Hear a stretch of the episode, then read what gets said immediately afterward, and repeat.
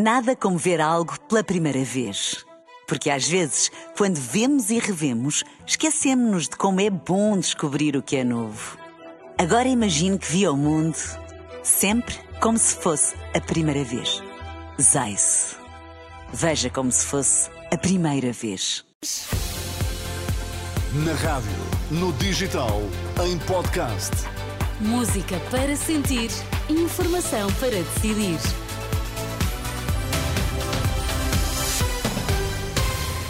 Vamos às notícias. A edição das 10 é com Sérgio Costa. Bom dia, Sérgio. O que é Bom que temos dia. em destaque? Crianças adicionadas a grupos de WhatsApp com pornografia, caso já se verifica em várias zonas do país. Ex-ministro da Saúde, Adalberto Campos Fernandes, defende suspensão das negociações com os sindicatos médicos. Bom dia, vamos lá às notícias com Sérgio Costa.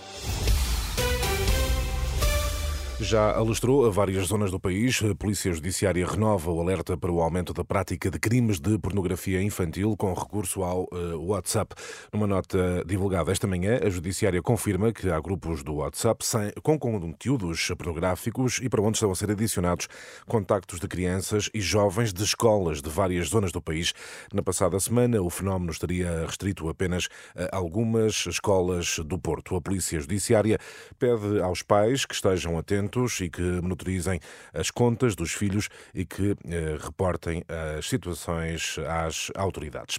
Porque é preciso tratar do parágrafo todo e não apenas das alíneas, as negociações entre médicos e governo deviam ser suspensas e só retomadas depois das eleições.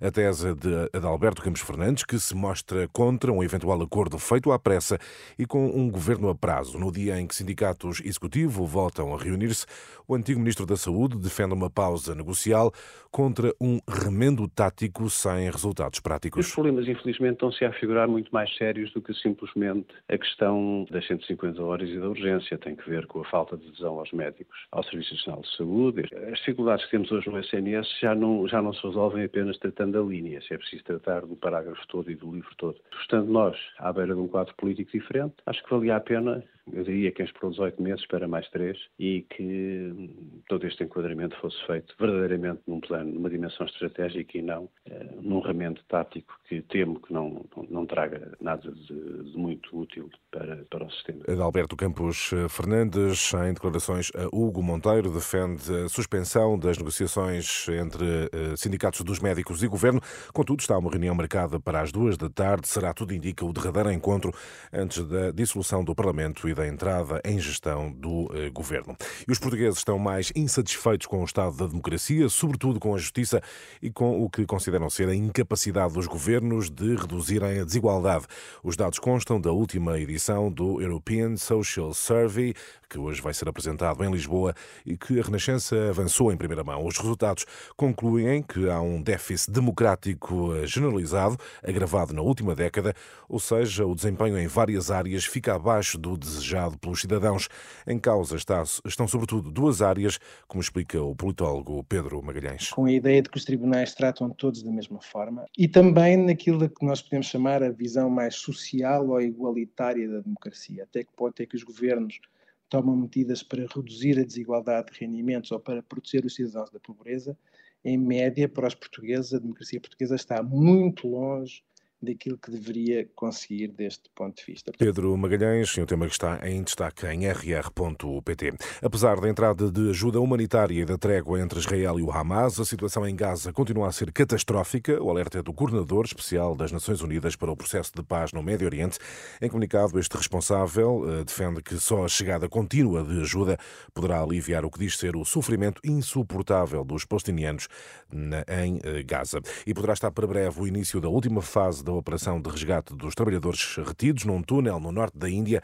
Nas últimas horas, as equipas de salvamento conseguiram perfurar os escombros que resultaram da derrocada do túnel eh, e estão cada vez mais perto do grupo que está retido há 17 eh, dias.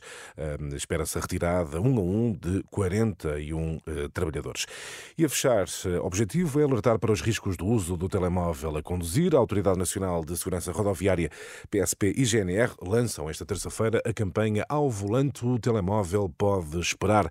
A operação decorre até à próxima segunda-feira. Será a última de 11 campanhas realizadas este ano no âmbito do Plano Nacional de Fiscalização. É caso para dizer, Teresa, ainda são necessárias campanhas deste género para evitar o telemóvel durante a condução. Eu achei, que, eu achei que te ias meter comigo mais uma vez, para eu ainda não Não, eu sei que ainda estás a tirar a carta, por isso é que eu não digo mais nada. Mas sabes que quando conduzires não podes usar o telemóvel. Sim, sim. Tá Obrigada. Sérgio Até Costa. Até...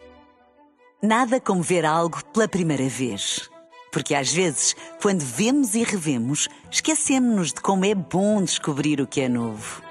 Agora imagine que viu o mundo sempre como se fosse a primeira vez. Zais. Veja como se fosse a primeira vez.